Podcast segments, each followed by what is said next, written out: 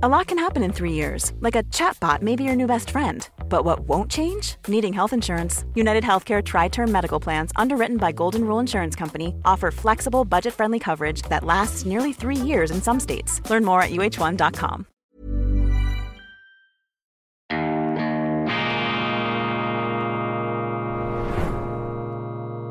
Diese Ausgabe von Weltwoche Daily wird Ihnen präsentiert von Kibun dem Schweizer Pionier für gesundes Gehen und Stehen.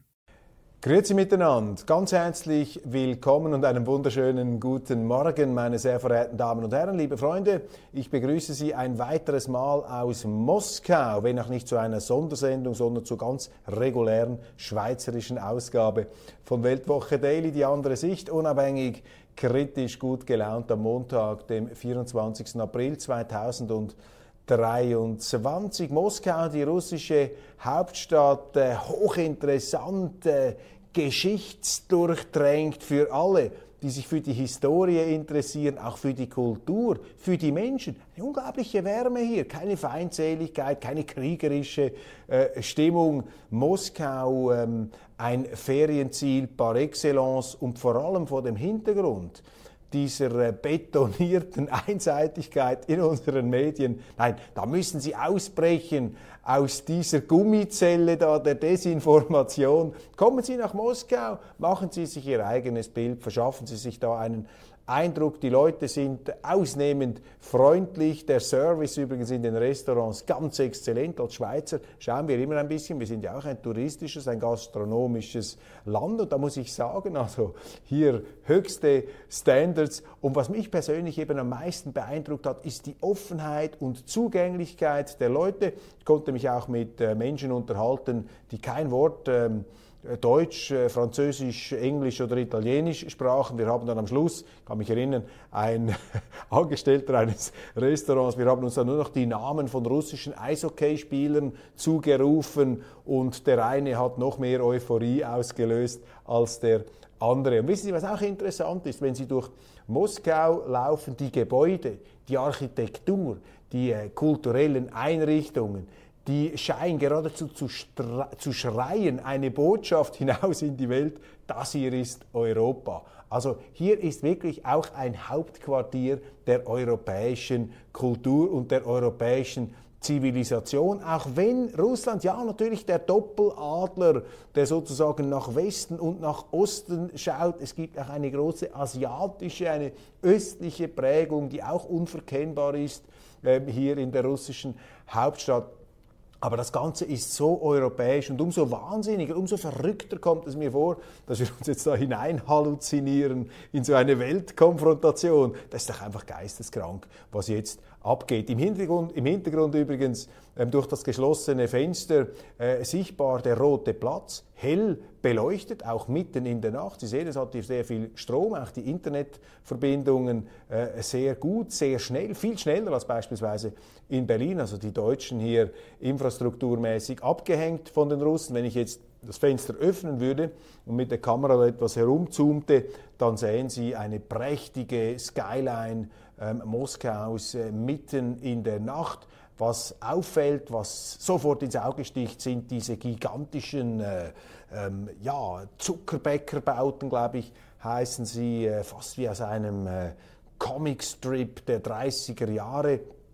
Das sind äh, Gebäude, die Stalin hat errichten lassen durch äh, deutsche Kriegsgefangene, also Größe, Glanz, Tragik, Abgrund, Verbrechen, Finsternis ganz, ganz nahe ähm, zusammen in der russischen ähm, Geschichte und in der russischen Architektur. Fast eine Überdosis an Geschichte kann man hier bekommen, aber unglaublich faszinierend und eben, glaube ich, sehr, sehr wichtig, jetzt gerade in diesen feindseligen, in diesen von Feindbildern ähm, verminten Zeiten muss man hinaus und äh, ja, man ist willkommen in Moskau. Und ich habe so viele interessante Gespräche führen können. Einige davon habe ich schon ausgestrahlt, andere davon sind nicht mit der Kamera aufgezeichnet worden.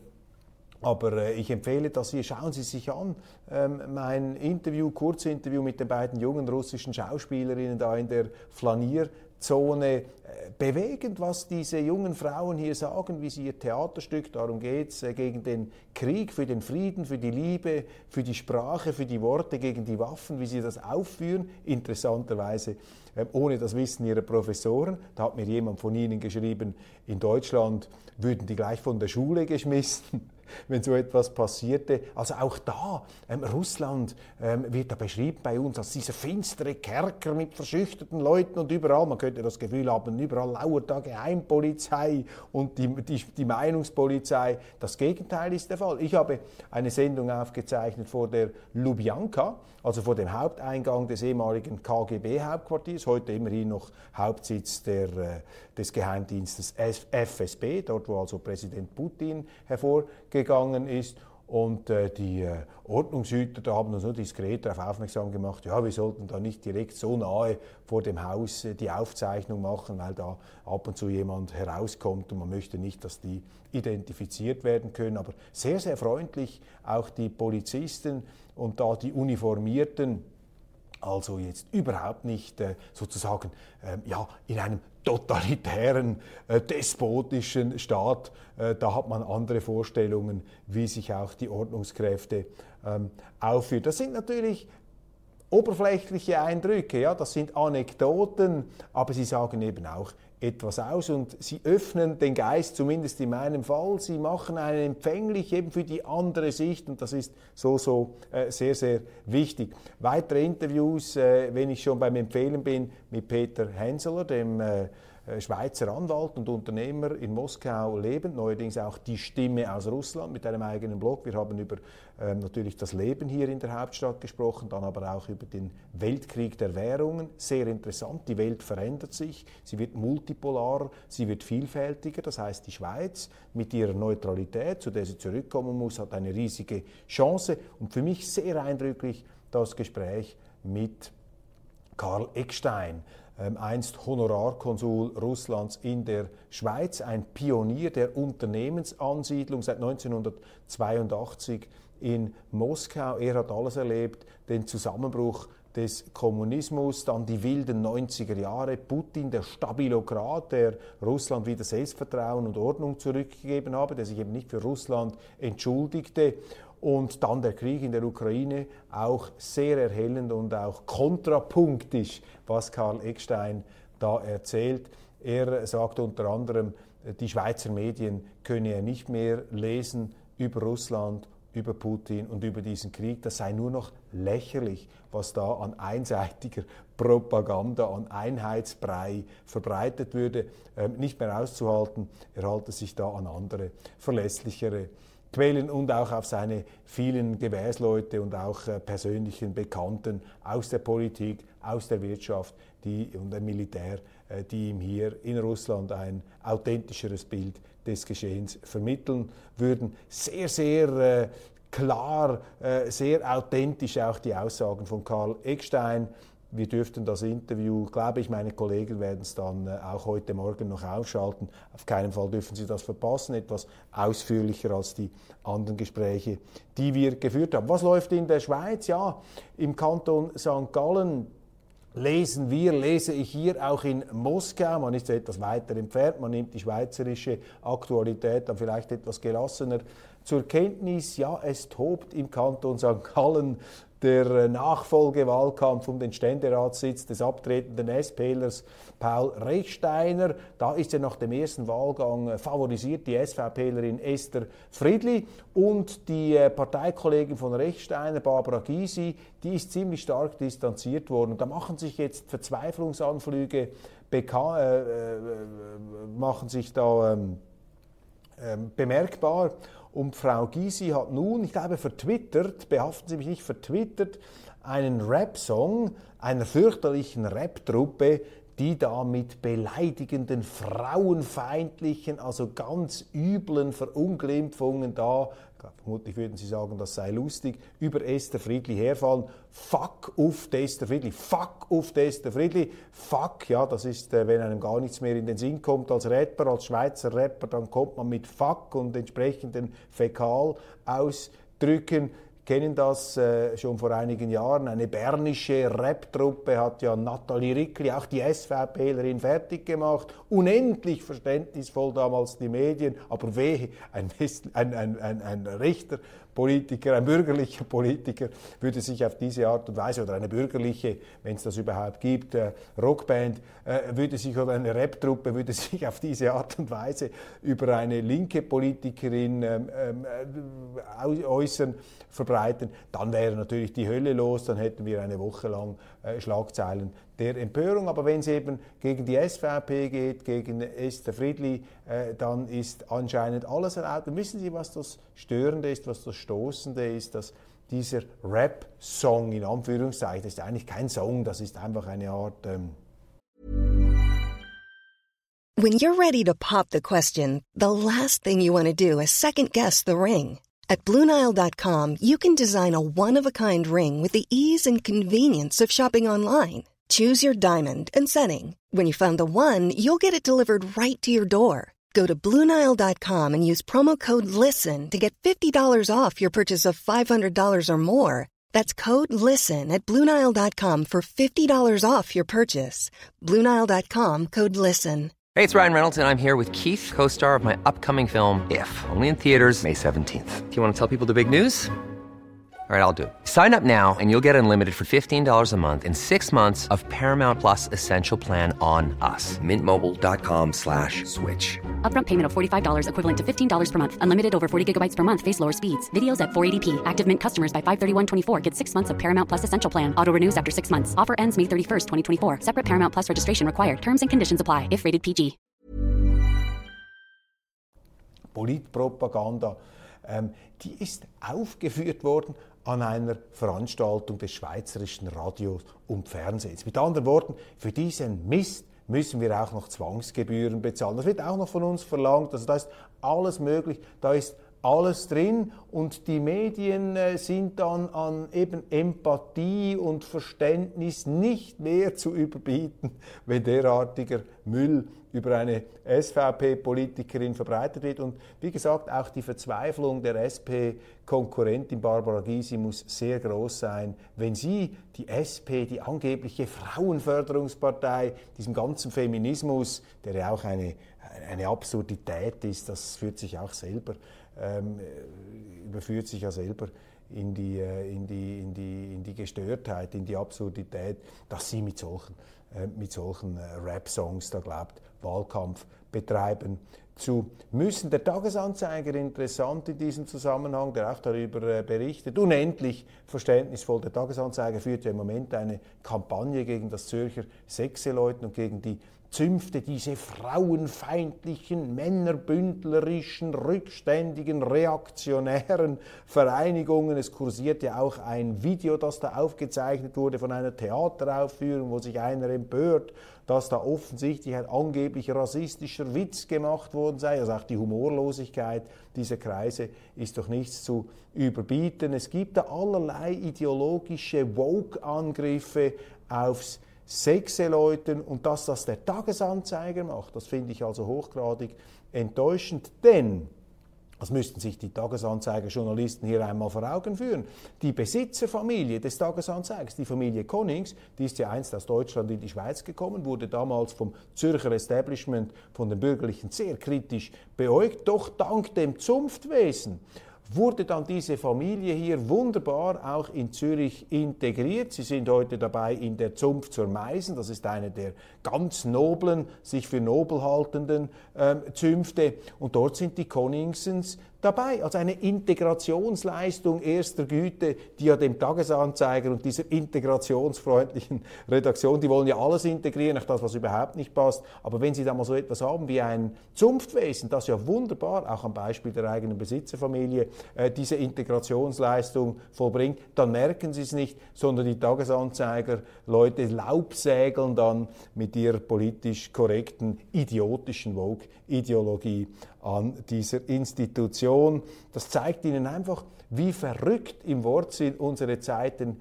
geworden sind. Höchste, äh, höchste Eisenbahn, dass dieser ganze Woke-Irrsinn irgendwann aufhört. Was haben wir sonst noch? Ja, die Klimakrise ist nur durch den Abschied vom Kapitalismus zu stoppen, sagt die Bestseller-Autorin Ulrike Hermann in einem Interview. Da wird ja auch der rote Teppich ausgerollt in der ähm, Wochenendpresse. Immerhin ein ehrlicher Satz hier. Also die Klimakrise sei nur, sei nur durch die Überwindung des Kapitalismus zu stoppen. Und deshalb natürlich die Grünen arbeiten daran. Das ist die Abschaffung der Marktwirtschaft.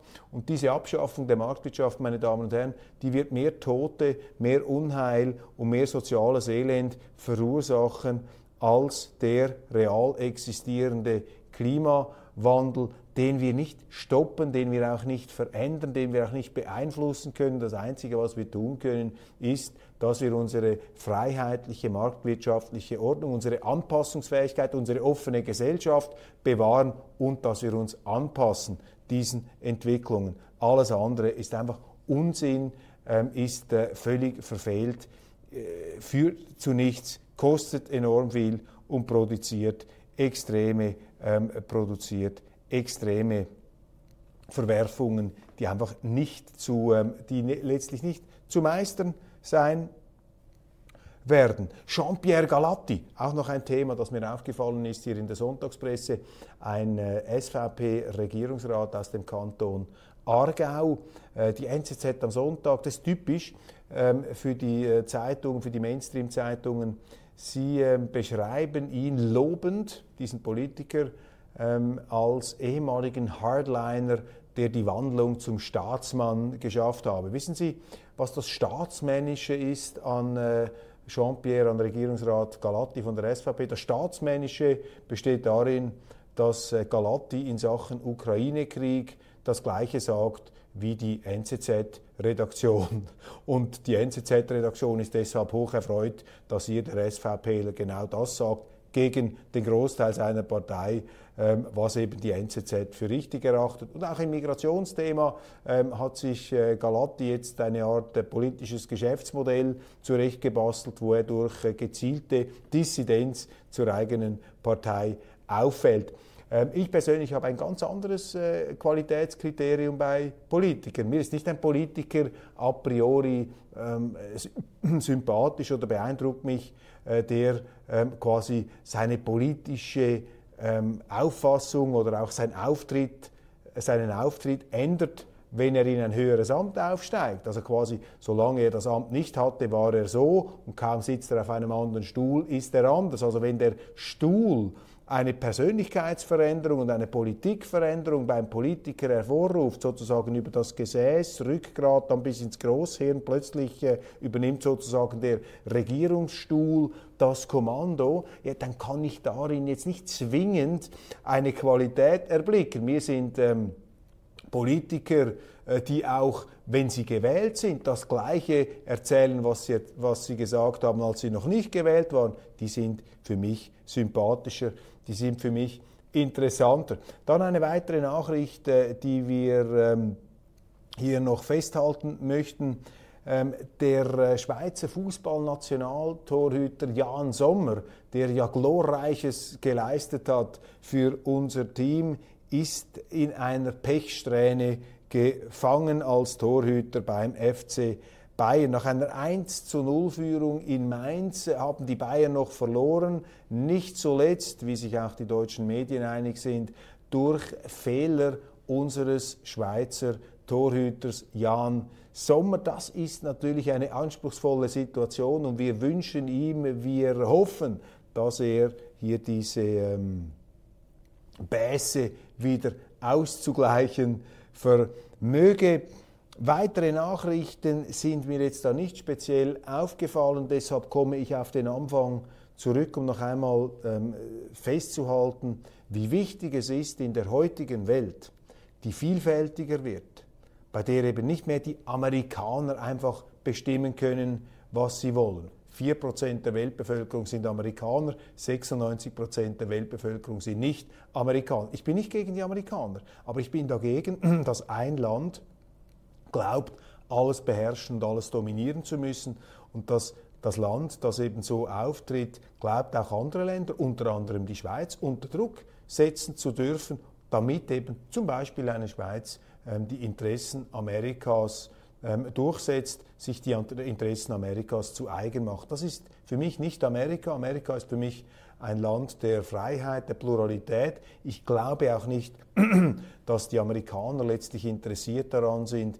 so in der Welt aufzutreten. Ich bilde mir ein, ich hoffe auch, dass das ein Phänomen der amerikanischen Politik ist, der demokratischen Politik, dieser Gutmenschen- und Weltbeglückungspolitik, dieser neokonservativen, globalistischen, internationalistischen Politik, die glaubt, alles über einen Kamm scheren zu können. Ich halte das nicht für eine siegreiche Strategie und ich beobachte und viele äh, meiner Gesprächspartner hier in Moskau haben mich darin bestätigt, die Welt wird vielfältiger und diese Vielfalt ist eine Stärke, die macht die Menschheit aus. Und das ist eben interessant. Und man sollte dieser Vielfalt mit Offenheit begegnen. Es gibt Konflikte, natürlich, es wird immer politische Konflikte, es wird auch Kriege und Auseinandersetzungen geben, aber anstatt dass wir uns da verbeißen in die Feindseligkeit, dass wir Feindbilder mit der Wirklichkeit verwechseln, sollten wir ähm, offen bleiben, auch ähm, der anderen Seite denen, denen wir vielleicht, die wir vielleicht nicht verstehen auf den, ersten, auf den ersten Blick,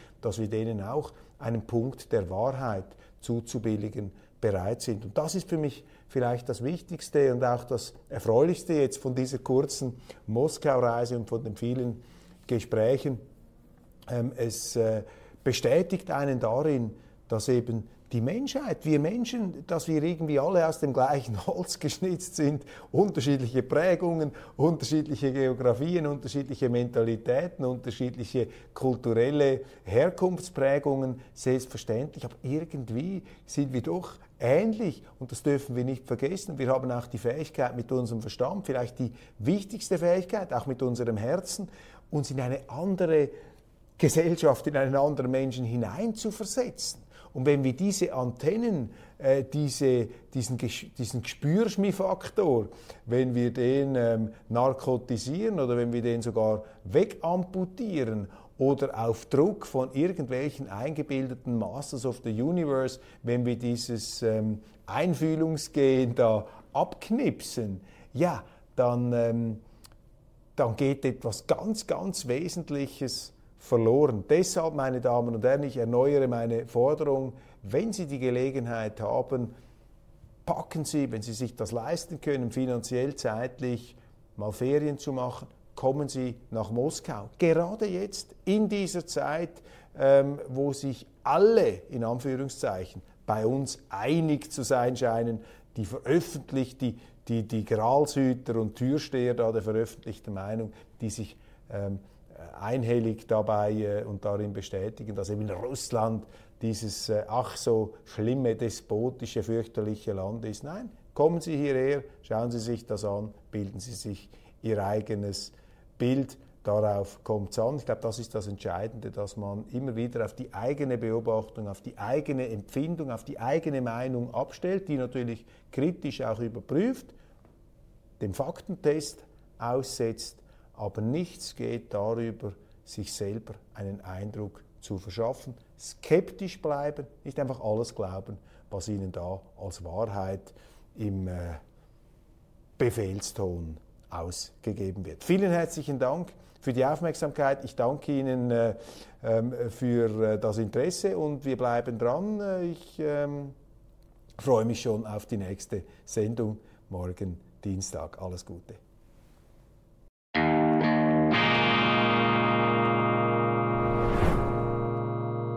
Diese Ausgabe von Weltwoche Daily wird Ihnen präsentiert von Kibun, dem Schweizer Pionier für gesundes Gehen und Stehen.